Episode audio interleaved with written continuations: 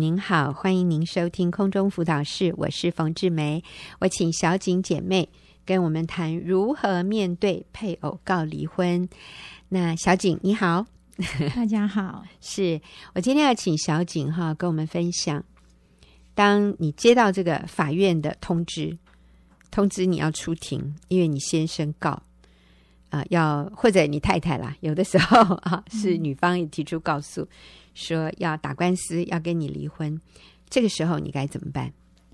好，当我在陪伴姐妹或者是呃姐妹有有配偶要求他们离婚的时候，嗯、他们呃通通常他们收到法院通知的那一刻，嗯、呃，这个离婚的官司就好像在提醒着他，他配偶坚定要跟他离婚的心意。嗯，那婚姻就很像。冰冷了一般的凄凉，嗯、他心里也其实很难承受自己这样被否定。嗯、很多人会因为这样完全的失望，嗯、甚至周遭的亲友劝你放弃。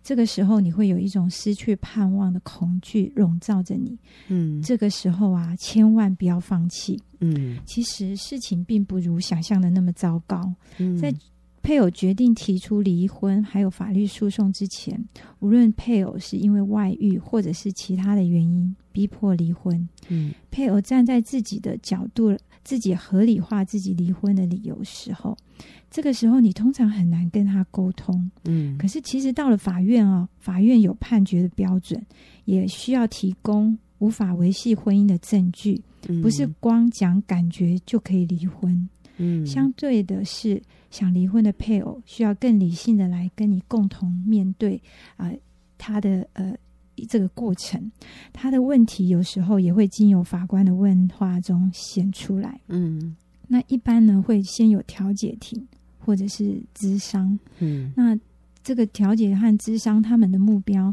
只是要你们达到和解就好了。嗯，他们不会坚持你要呃坚持婚姻离婚或不离婚的立场。嗯，如果你们两个一直都是相反的决定的时候，他们也许也会鼓励你谈条件、协议一些细节，或者离、嗯、呃呃协议离婚。嗯，这时候的重点是你需要表达不愿意离婚的立场。嗯，当调解不成的时候，就会开庭由法官来审理。嗯嗯嗯。那这时候也面对一个问题，就是既然说有法官来审理，就会有姐妹问说：那我需不需要？啊，请律师，嗯啊，那有呃，这个请不请律师，其实是啊、呃、自己要很清楚。那你需要请律律师的话，啊、呃，其实请律师也是可以的。但是你请律师，你要知道你呃。需要借重律律师的部分，就是律师的专业知识，比如说他可以帮你写答辩状，嗯啊，或者是律师可以啊、呃、告诉你啊、呃，对方提出哪一些控诉你的那些呃项目，有哪一些是已经构成到判决离婚的要件。嗯，嗯，那这些针对这些，你要呃仔细的去呃呃要解释，要说明啊。那嗯、呃，如果说。因为你请了律师，你反而去依靠律师来替你做决定。比如说，曾经我陪过一个姐妹，嗯、啊，她最后一次开庭我才认识她。嗯、那呃，当时她的律师就一直在替她做决定，说：“哎呀，这样的男人，你还要干嘛呢？”嗯啊，当然，这个姐妹其实她一点都不想离婚。嗯，可是因为她自己没有办法主张，总是反反复复的，一下子。嗯不晓得到底要不要这个婚姻，嗯，所以最后呢，律师就说：“好啦，你就干脆不要了啦，拿一拿赡养费。嗯”那我当时接触他的时候，他是不想离婚的，嗯，他知道那个最好的是不离婚，可是他无奈的选择了离婚。哦，是。因为他依靠律师替他做决定，嗯，所以呃，当你选择呃，当你选择请律师的话，你最好要有一个正确的呃，你自己要有一个呃。目标，嗯、对你的目标是什么？哈，你你如果自己没有不能为自己负责任，嗯，别人就来替你做决定，是不对的。是，所以我们要非常清楚，我们是不离婚的，这是我的立场。所以我请律师、律师先生、律师小姐，你要帮我达到的目标，就是最后让法官可以判决不离婚。可是啊、真的要说一般的这种。专业的训练，他们是想为你争取到越多的利益啊，譬如说更多的赡养费，或者是争取到小孩的监护权，其实他们在这个部分，他们的训练是很足够的。可是要让呃他们为你争取到最后法官可以判不离婚，这个是你一定要事先跟律师沟通清楚。所以我们在法院里面，那律师先生，我委托你帮我的部分。就是怎么样做到让法官可以看到我们的婚姻是不需要离婚的，是啊，那所以这是你的目标，你一定要讲清楚啊，而不是要律师去帮你争取监护权或者是赡养费。那这个前提大家有了共识，我觉得你请律师就是你愿意花那个钱，那也是很好的。可是。真的不要最后让律师为你做决定，说我看这个这种男人，我看了都讨厌，你就不要他吧，哈，那这个就不对了。你不要让别人为你的婚姻来做决定，你要非常清楚你要的是什么。那我觉得呃，小景也有一些提醒哈，就是我们上法庭的时候，我们需要注意的一些事情。嗯，是，呃，既然我们请了律师，有些姐妹就会问我说。那我需要亲自去法院吗？啊，那律师代替我去就可以了。嗯、根据我上法院的经验，然后，嗯、呃，对方也有这样的情况，说对方没有到的时候，我看律师其实也都比较没有那么积极，嗯，的替你争取。嗯、那其实啊、呃，另外一个方面来看，呃，其实你看哦，你你光是用书面来解释，其实。并不能让法官这么清楚你是一个什么样的人，嗯、但如果你当嗯、呃、你当面出现在那里，你的态度和你所呃坚持的话，呃还有你你坚持的婚姻的这些理念，法官是很容易从你的态度和你这个人。活生生的这个人，啊，我们中国人说见面三分情哈，嗯，哎，真的，你看到这个人是一个什么样的人，看了真的就有说服力，嗯。啊，所以你最好，我觉得，我我我建议哈，真的是亲自去出庭，嗯，而且当你你和律师同时出庭的时候，你就会发现，其实律那个法官都是问你，不会一直问你的律师，嗯，他要你自己回答，是是，所以你会建议尽全力尽一切的可能性，我们还是要出庭。不要害怕啊！对，嗯，那我接下来我有整理一些去法院需要注意的重点。嗯，啊，呃，首先，呃，不离婚的立场你必须要始终一致。嗯，那温柔坚定的表达你对婚姻的看重、嗯、家庭的责任，还有挽回婚姻的坚定的爱。嗯。啊那当你一致的时候，你就会经历到说，你后面越来越轻松，嗯嗯，不需要再多做解释，别人很了解你要表达的内容是什么，嗯。那再来就是我们刚刚前面有提啊，我们之前有提到的，你的敌人不是先生啊，你要很清楚，当你想要攻击你先生的时候，其实啊，你你针对的对呃敌人是错误的时候，其实啊，那个彼此的关系的撕裂，还有你。到后来真的会被那个情况越弄越生气，嗯，哈，因为你一直把那个呃，如果先生是你的敌人，你真的就没办法再爱他了，嗯，哈，所以你知道敌人是撒旦，现在先生是被迷惑，嗯，他说的那些话都是在他不理性的情况下说的，嗯，将来他回过头来的时候，他会说：“哎呀，我怎么当初会说这样的话？”嗯，好，所以你不，你不要把你的先生当敌人，你继续。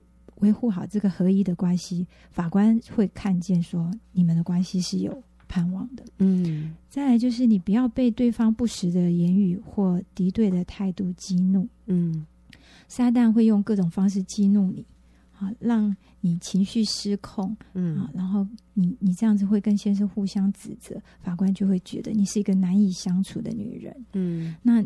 呃，你也不要管受伤啊，那些哈、哦，你要依靠神的真理，神配合的人不可分开，嗯、坚持做决定对的决定。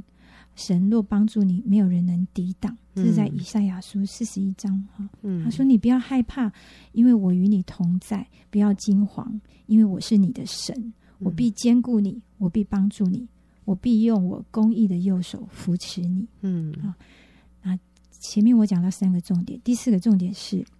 他为了要达到离婚的目的，有可能他会有夸大不实的错误，也会对你有很凶恶的眼神。那记得，你的敌人不是你的配偶。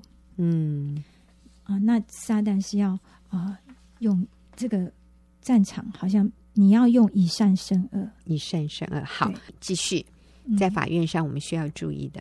嗯，当你已经决定你要以善胜恶的时候，你就会有一个保持稳定的态度，嗯，不会激动或急着争辩，嗯，也不会用吵架的态度来回应对方，嗯，对方告诉法法官你有多少问题，你这里那里不好，其实他很多是夸大子虚乌有的事，嗯，你可以平静的按照事实解释，不要害怕解释会破坏关系，嗯，因为你有解释，法官才会更清楚真实的状况，不会只根据一方的说辞，嗯，但其中也很重要的是，不要攻击对方，显出自己的对。嗯，他如果有问题，自己会显出他的问题。嗯，在这过程，你能做的是用对的态度，然后愿意聆谦卑的聆听，嗯，然后有耐心的解释真实的状况是什么，让法官更了解你的真诚。嗯，好，那我接下来还要再讲说第五点哈，就是对方指出的错误，如果真的是你的错误，你真的就要柔软谦卑的道歉，愿意啊、呃、调整。这些错误就不会再继续呃一直来控诉你。那再接接下来下一个重点是，假如你怕当时好会很紧张，忘记要说的重点，你也可以根据先生写的诉呃状子提出的问题，写出一份答辩状。嗯，事先准备三份，一份给法官，一份给先生，一份自己留着。那这份答辩状可以预先寄到法院，也可以当庭。啊、呃，递给法官。嗯，那呃，这个答辩状要怎么写呢？啊、呃，就是针对配偶提出的离婚理由做解释。嗯，然后再来就是两个重点，第一个是解释，第二个是表达我为什么不离婚的理由。嗯，啊，那我的呃，大致上我的陪伴的姐妹，她们表达的就是说，比如说她表达两个重点，她说：“我认为爱是要看重对婚姻的承诺。”嗯，婚姻并不是只建立在一时甜蜜的感觉，嗯、而是两个人在一起，无论经历什么样的困难，都愿意不离不弃。嗯，不要因为一点点的困难就放弃彼此的关系。这样好啊！那再来，他也表达第二个重点是，爱是家的根本。啊，虽然先生和我之间现在有一些问题，但是我仍然预备好自己等候他，不勉强他，嗯、等他愿意回头，嗯、我也愿意付出我的青春、我的生命、我的爱来爱他、接纳他、顺服他、尊重他、支持他，尽我最大的本分来做一个好妻子。啊，这个是我讲一个例子，就是姐妹在答辩状里面她表达的内容，嗯、好感人呢。嗯，我听了我都很感动。对，是好，那在。呃，在接下来重点就是说，呃，相信神掌权啊，对，不要担心说法官是站在谁那边，嗯。啊，你只要过程始终如一，继续做对的事，决定不做伤害彼此关系的事，不要计算对方的错，嗯，一切的结果就在公义的上帝的手中，嗯，那再来，我们去法院有时候。冷气很冷，很冷的时候就会很紧张。嗯，好，所以如果你能带保暖的衣物，或者有姐妹 在外面为你祷告，你会觉得很安定。是。接下来我要讲到一个姐妹的例子，就是虽然最后被判决离婚啊，但但这不是我们的国家哈。嗯，那有些国家像美国或大陆地区，他们被判决离婚。会判决离婚，是因为他们的法律并没有那么的支持婚姻，因为他们不像我们台湾，呃，要呃三审，他们有时候会呃，比如说可以提出很多次，或者是提出来之后半年就生效的离婚，这样，他们的法律是这样。那。这样的情况下，有一个姐妹，她就被判决了离婚。嗯、虽然她一直在我们的小组里面学习挽回婚姻，有很多的问题开始学习成长，嗯、可是最后呢，还是因为法院的关系，她被判决了离婚。那被判决离婚之后，她很沮丧，嗯，而且她里面压抑的愤怒非常大。嗯、她觉得她这么努力的去挽回婚姻，却没有办法维系这个婚姻。所以当她呃被判决离婚的时候，她就不愿意再上诉。那我们整个小组的姐妹都鼓励她上诉，为了要呃争取任何一点点、一丝丝的婚姻仍然呃存在的机会，我们值得为她奋战到最后。嗯、那这个姐妹就是非常的生气，她沮丧难过，但是最后她还是提出了她愿意啊、呃、上诉。法院就给他一个机会，说四十天，你让对先生去做挽回的工作。嗯，那当然，先生这四十天对他的态度很冷淡。嗯，但他努力的做的这四十天，对他的生命有非常非常大的改变。嗯，他从这四十天里面，他重新看见啊、呃，他自己里面需要啊、呃、有一个正确的态度来面对他的婚姻。所以，经过这四十天之后，他突然放下了这些一切的愤怒，他接受了最后啊、呃、法院对他的判决。那当然，他这一次法院对他的判决之后，他里里面还是离婚。对啊、哦，所以他上诉以后，对法院仍然判决离婚。对，OK。那判决离婚之后，他当然很失望、很难过啊。嗯，可是这个失望和难过并没有让他。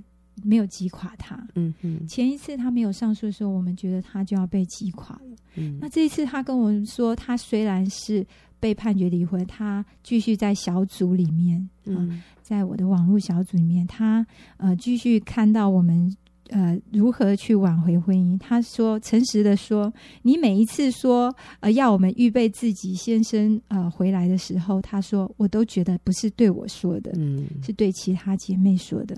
可是啊、呃，我在我不能做的时候，我继续看见在小组里面姐妹用对的方式去挽回婚姻的时候，有很多的盼望。嗯，虽然我自己已经没有婚约了，我好没盼望，嗯、可是仍然继续在这边带着盼望。嗯、他这样说了，他说。是你们拖着我走，我根本就不会走了。嗯、没错，我可以理解。哎，有的时候我们软弱到一个地步，真的是别人拖着我们，推着我们，拖着我们，拉着我们，我们的我们全身都已经瘫在地上了。嗯、所以我们好需要肢体里面的扶持。嗯、对，他说，如果不是姐妹们的鼓励和扶持，嗯、他没有办法走。嗯，那所以。后来，呃，经过了两年吧，他的呃离婚判决之后两年，有一次，他的孩子接到先他他先生打来的电话是打给孩子，因为他他都直接打给孩子。那这次呢，居然说要找找他，他觉得很惊讶。他接起电话来，先生对他说：“你的坚持是对的，过去我错了，哇，请你再给我一个机会，我们重新来过。”他说：“我听了都傻了。”嗯，怎么可能会有这种事情？嗯，那当然，他这个过程，他仍然是，哦、呃，他他被判决离婚之后，他还是一样对他先生很好、欸，诶，嗯，他没有报复，然后他还是对他先生的母亲到很远的地方去探望他，嗯，甚至他出国去，他到台湾来玩玩，他还买衣服回去送他先生，嗯，那、呃、他先生当然是不收的，但是他就是透过孩子。说孩子送给父亲的这样，嗯嗯、我就看见他里面没有报复的心。上帝看见他是一个预备好的人，嗯、好伟大。所以后来啊、呃，先生这样对他说的时候，他好感谢小组。他说：“谢谢你们继续拖着我走。嗯”嗯哼哼。所以我看到，就算法院判决离婚，那个都不代表没有盼望。还是有盼望的。判决离婚，只要对方不再婚，法律从来没有禁止我们去挽回婚姻，法律从来没有禁止我们可以重建，再然后跟相同的人再结一次婚。所以，就算今天法官判决你离婚，都不代表你的婚姻完蛋了，你还是可以继续努力的来跟对方走复婚的路。但是这一个从头到尾坚定，我们不背弃那个婚姻的盟约。我从头到尾我就要坚持，上帝所配合的人不可分开。这样的一个信念，我觉得是决定成败的关键。我看过一本书，作者说他见到所有最后失败的婚姻，就是双方都放弃。可是他看到只有有一方不放弃的，最后这个婚姻都可以被挽回。那我也相信这样的一个说法，所以你就是婚姻里面那个最重要的关键人物。只要你不放弃，上帝站在你这一边，因为上帝是设立婚姻的主，他是对于离婚这件事情，他从来不点头的。离婚在他的设计里面是没有的，在婚姻的蓝图里是没有离婚这件事的。离婚是人自己去发明出来的一种生活方式，所以只要我们坚持，我们不放弃婚姻，你有上帝的帮助，你有弟兄姐妹的支持，所以你可以勇敢的走下去。我们非常谢谢小景这几次跟我们分享自己进出法庭挽回婚姻的经验。也谢谢听众朋友您忠实的收听，我们等一下就会有问题解答的时间。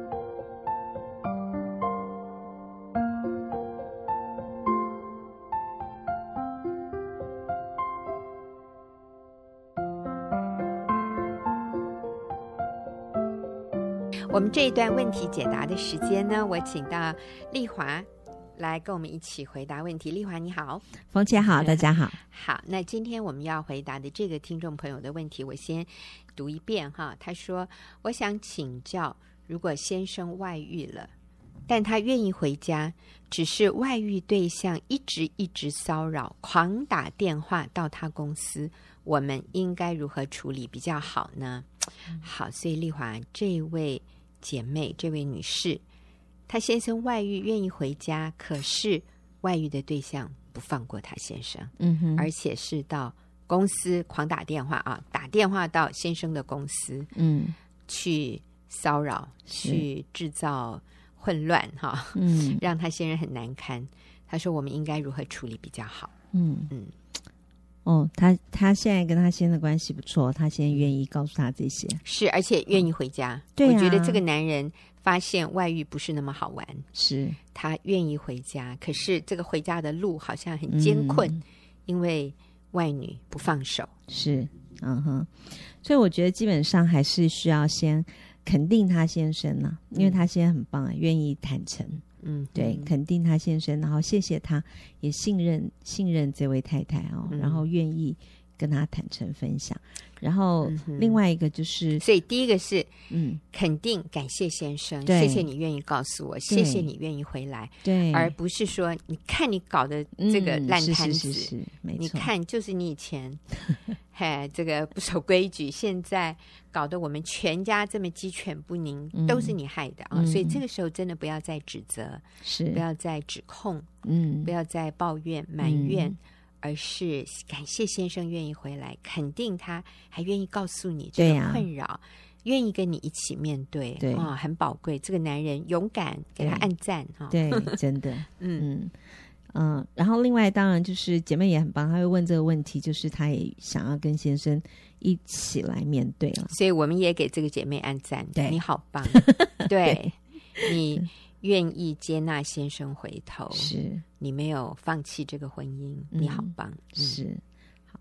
那呃，一样，其实原则还是一样，要更多的信任。嗯，因为有时候在这个坦诚的过程当中啊，嗯，可能听了不见得我们能够。搞不好哪一天讲到哪一点，或坦诚到哪一个时候，就又又又触到我们的最软弱的地方，然后就秋后算账。对对对，哎、真的要更多的信任、嗯、饶恕跟包容。嗯，对，真的要非常非常那个，嗯，很更多了。所以，其实丽华，你这里的意思就是，我们。不要指望先生来医治我们的伤口，嗯，因为其实先生有外遇哈，其实那个受最伤最深的是做妻子的，但是往往那个有外遇的男人他是没有办法感受你的伤害的，嗯、对，所以当他回头的时候，我们里面会有一种好了，现在你要来补偿我，对，好我。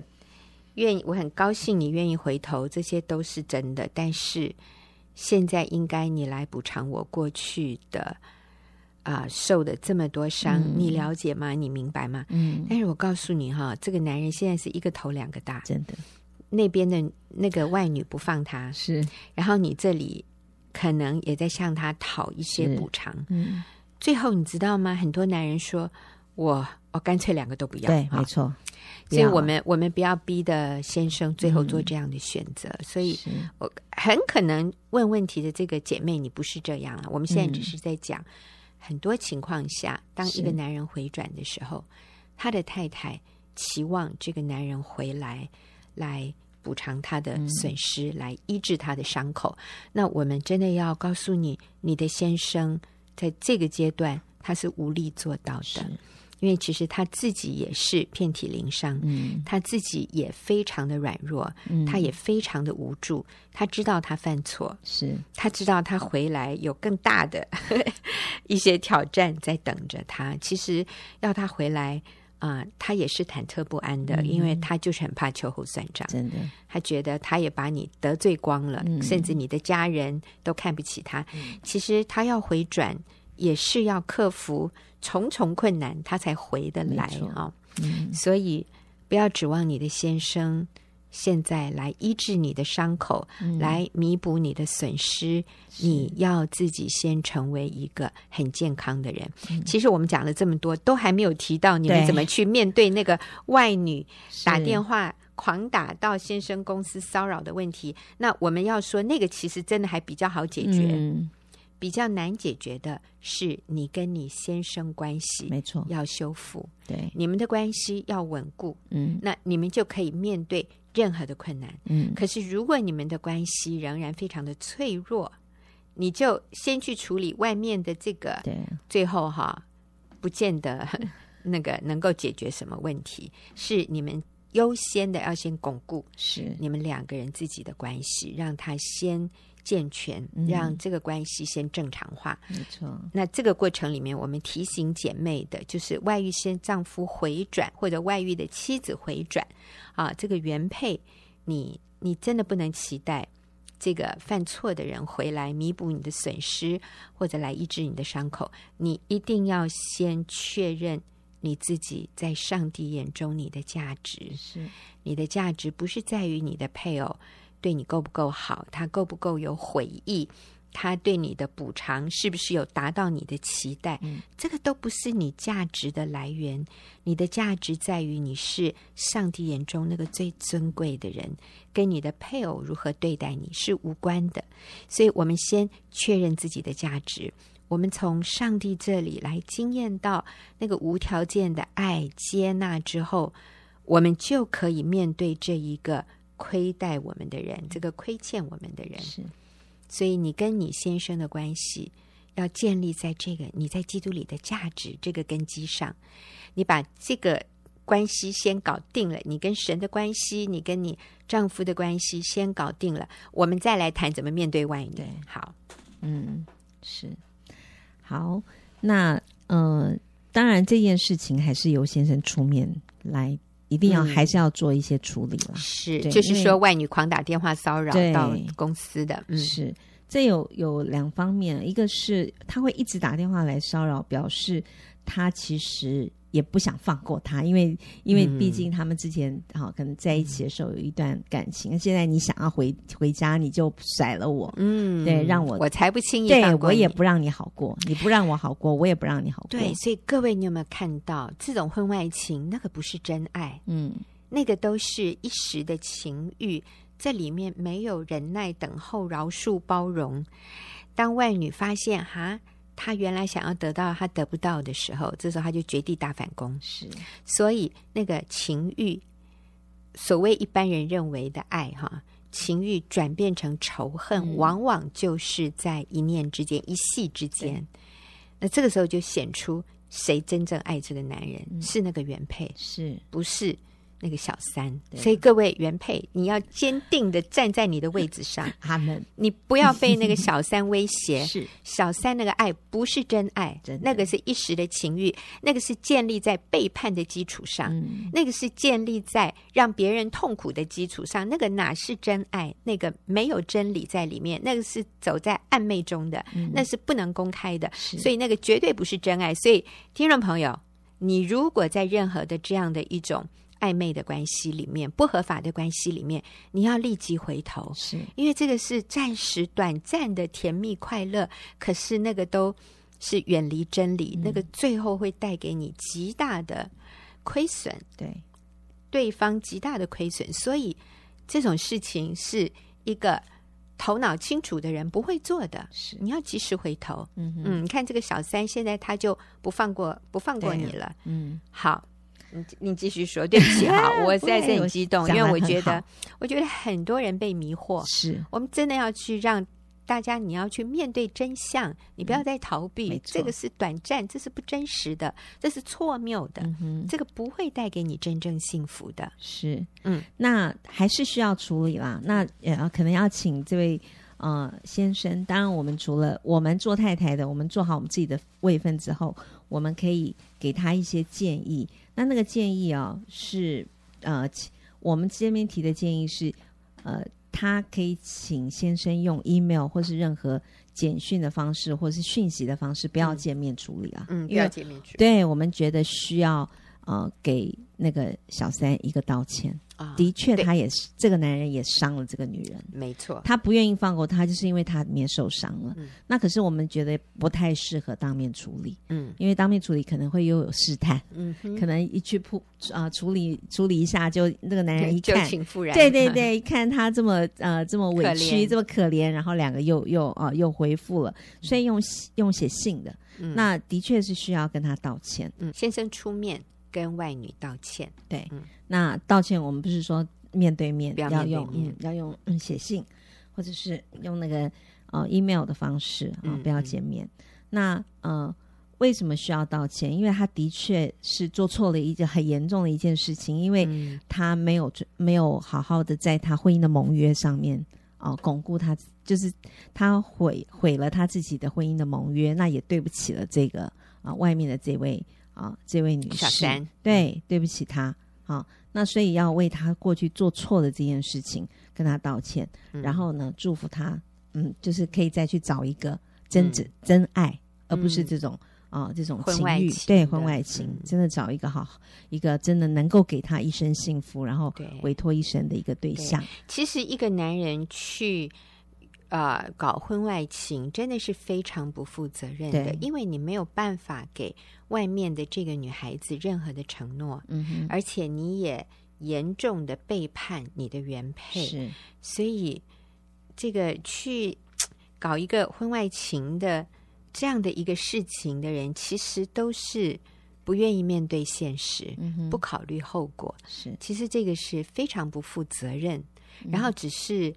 按着感觉走，而不是按照真理而行。你知道，我们教导小孩，各位，如果你有小孩，你都不能跟你的小孩说，呃，当你的小孩去拿别人的玩具的时候，你跟他说：“诶，你怎么可以去抢别人的玩具？”他说：“因为我想玩，我就是很想玩那个玩具。”那你会怎么跟你的孩子说？不行。对，就算你想玩，那也不是你的。你不能这样子去抢去偷，对对不对？嗯，那其实婚外情就是这个意思。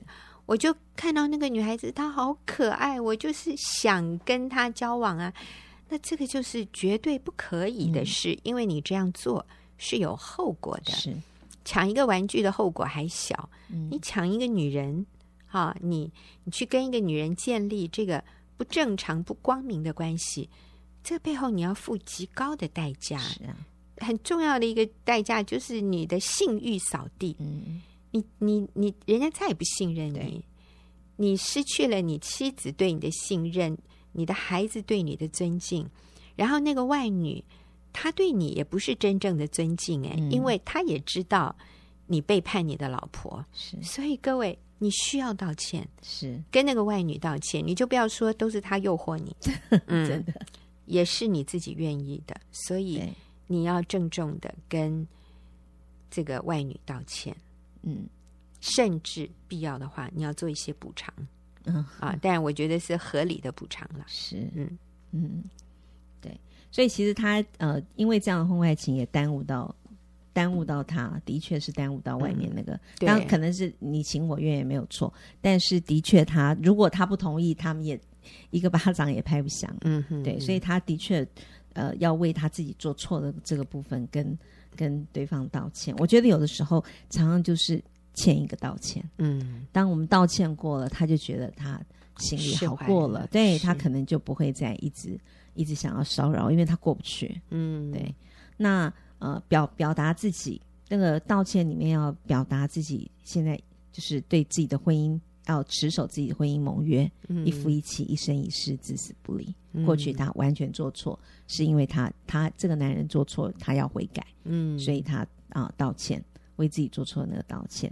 那另外，我们觉得有可能他打到公司，呃，可能也在公司里面造成了一些困扰。嗯，就可能哦，公司的主管，我觉得有，如果你是老板，嗯，更应该啊、呃，跟所有的公司呃发生这样的事情，呃，公开，可能有些人私底下都在议论。嗯，我觉得非常需要，不管不管你是老板，不管你是主管也好，非常需要公开的。认罪悔改是。道歉，当然你是员工，对，同样的。对。那如果是员工的话，也一样，你要跟你的上司好，或是跟对，要表达自己过去做错了这件事情。嗯，那道歉常常很多人会觉得，呃，不愿意做，会觉得别人会看不起，好像我如果道了歉啊，把我过去做的这些暧昧不明的事情讲出来，然后别人会看不起我。但是其实是相反的，对，其实。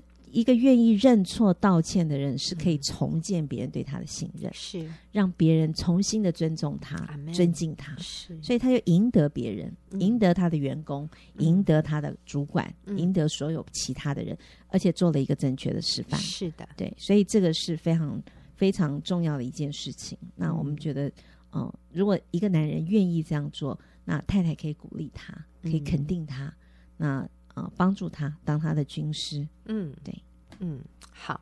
那除了道歉之外呢，我们还可以建议这个男人做什么？他如果嗯还是一直不放过他，嗯，其实我们会觉得，如果可以的话，要不然就换一个工作吧。嗯哼，对，就离开那个地方。嗯啊，那曾经我们也是有有过一个类似的呃这样子的一个呃呃情况，就是有一个。嗯，有一对还是发生在教会，嗯，那一个教会的呃姐妹，她的先生啊，在教会里面，嗯，跟敬拜团的，嗯，好姐妹，然后有刚开始可能是搞暧昧了，可能已经有一点点，好，有一点点要进入那个，后来她呃是这个姐妹，呃，她没有去查原配，没有去查，但是很奇妙的是，她居然在那个有一次，她收到她先生电话来电，然后她就接起来。接起来一听，就发现哇，都是他跟那个小三在对话，然后讲了非常对入骨的一些话，他才知道哇，原来他之前怀疑的事情是真的。哎，你知道这个叫神机哎，这 绝对不是中华电信做的。对，呃，其实这样的事情我听过不止一次。嗯，就是这个先生打电话给外女，或者外女拨电话，我想应该是先生拨电话给外女，嗯，然后是老婆的电话，嗯，就响了，嗯，接起来以后。他就完全听到先生跟外女之间的对话，呃，丽华，你刚讲的就是这个情况。我讲的这个，他是他是可能在车上，他先跟他的那个小外女在车上讲话，嗯，然后他按到。按到手机上的电话，哦、就是可能他前一通才打电话回家，可能欺骗他说他 要干嘛干嘛，结果后来可能那个电话已经挂了，那结果他就跟人在车上然后讲，就就可能不知道为什么按到，嗯、可能在车上就不知道为什么按到啊，是，就是听到所有他们在车上的对话。我跟你讲，这真的是上帝做的耶，啊、所以圣经说隐藏的事没有不露，对呀、啊，没有不显露的。你认为你弄得天衣无缝，可是。我们的神，他是公义的神，对，他是圣洁的神，嗯、所以如果被曝光，那是上帝爱你。那之前的姐妹就怀疑了，那但是我们就建议她不要查，不要问。嗯、那可是这是神显露出来给她看的。那知道以后，其实她自己也心里面已经早就有一些，呃，已经她已经开始在重建他们的关系，所以还好，就是发生这件事情的时候，她她跟她先生讲，然后他们就。啊，就坦诚了这样。嗯，那那个时候他们在同教会。嗯，那我的建议是啊，建议他们要分开，嗯、要分开去不同的，啊、嗯，就要离开那个教会。是。那那个姐妹是呃，对那个教会有非常有非常有情感，情对她不愿意离开，在那边有非常多的服饰，那所以她也不愿意离开。那后来好像也跟那个呃那那个外遇的那个对象，他们也是一对夫妇哎，嗯、那他们他们有跟他们呃请教会出面去沟通。